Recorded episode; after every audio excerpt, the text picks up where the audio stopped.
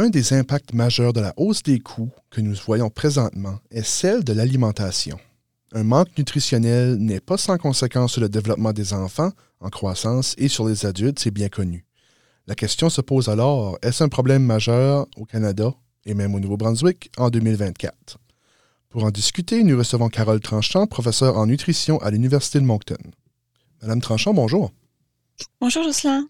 C'est quoi la réalité en 2024 pour les gens de la région ou même du Nouveau-Brunswick quand on parle d'accès à la nourriture?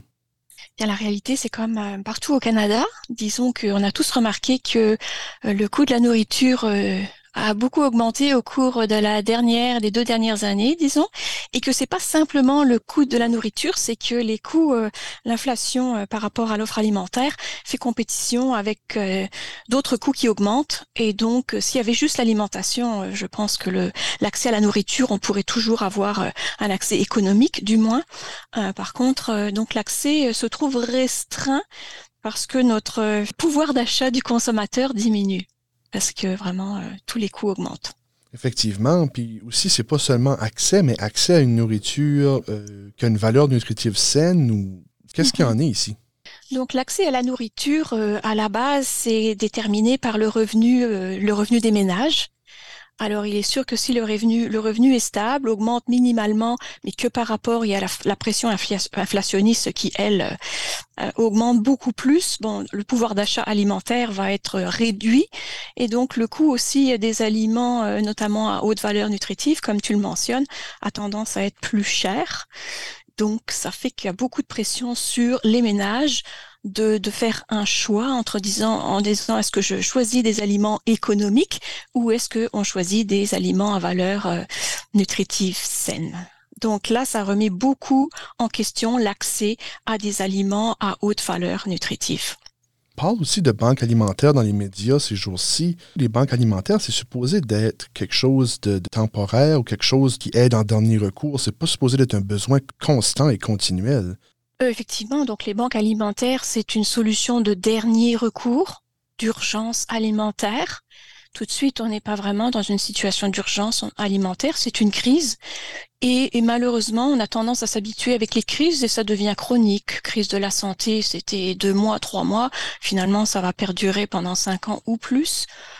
Donc, les banques alimentaires, c'est pas du tout la solution. D'ailleurs, ce que les chercheuses et les chercheurs et, et d'autres, les acteurs communautaires préconisent dans le domaine, c'est beaucoup plus euh, des actions pour euh, augmenter le revenu des ménages, le revenu minimum, d'avoir des actions qui vont augmenter les, les, les moyens économiques dont disposent les ménages.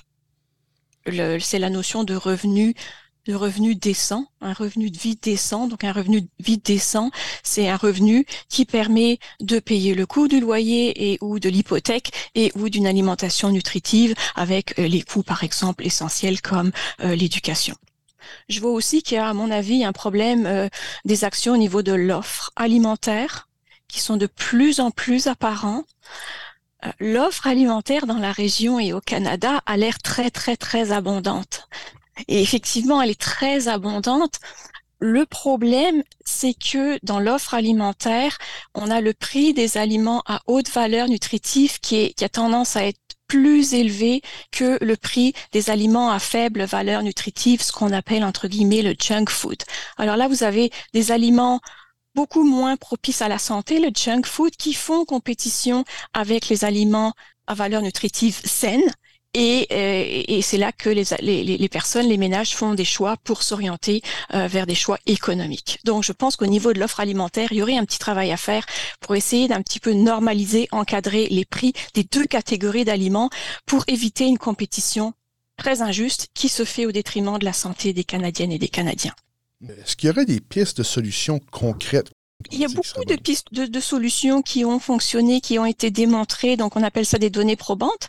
Alors, euh, l'une d'entre elles, c'est le revenu euh, minimum euh, décent. Dès qu'on fournit aux communautés défavorisées un revenu minimum décent et qu'il y a des moyens de transport pour accéder à une, une alimentation saine, on voit que la, la, la situation s'améliore.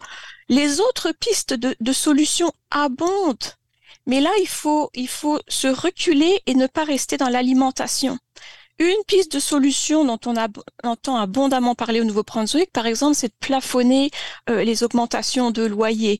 Vous allez me dire, oui, mais c'est pas l'alimentation. Mais si, c'est l'alimentation, parce que si votre loyer est plafonné et que le coût de votre loyer hypothèque n'augmente pas en flèche, ça vous fait de l'argent qui va être disponible pour acheter des aliments de haute valeur nutritive. Donc là, je, je suis vraiment très déçue des actions, je dois le dire, au Nouveau-Brunswick ou euh, des actions relativement simples au niveau, par exemple, d'encadrer le prix euh, des loyers, euh, les taxes et puis, par exemple, les recours. Donc, quand on a un loyer qui augmente beaucoup, vous savez qu'il y avait un recours dont on a entendu beaucoup parler, qui vient d'être aboli. On a entendu parler de ça il y a quelques jours.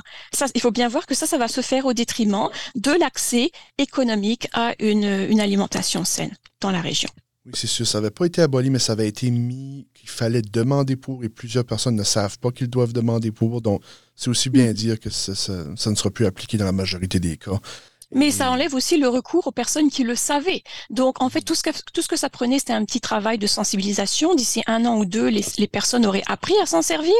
Alors qu'ici, à mon avis, l'action est trop rapide le peu d'actions, gérées gouvernementales, il y en a quand même, ça il faut, faut le reconnaître. Ça manque d'articulation, ça manque de continuité, donc c'est là pendant quelques années ou quelques mois et c'est retiré, euh, alors que les, la pression inflationniste tout de suite, euh, elle est quand même, euh, elle perdure. Effectivement, on va continuer à garder un œil là-dessus. Carole Tranchant, professeure au département de nutrition de l'Université de Moncton, merci d'être venue à ce micro. Merci, Jocelyn.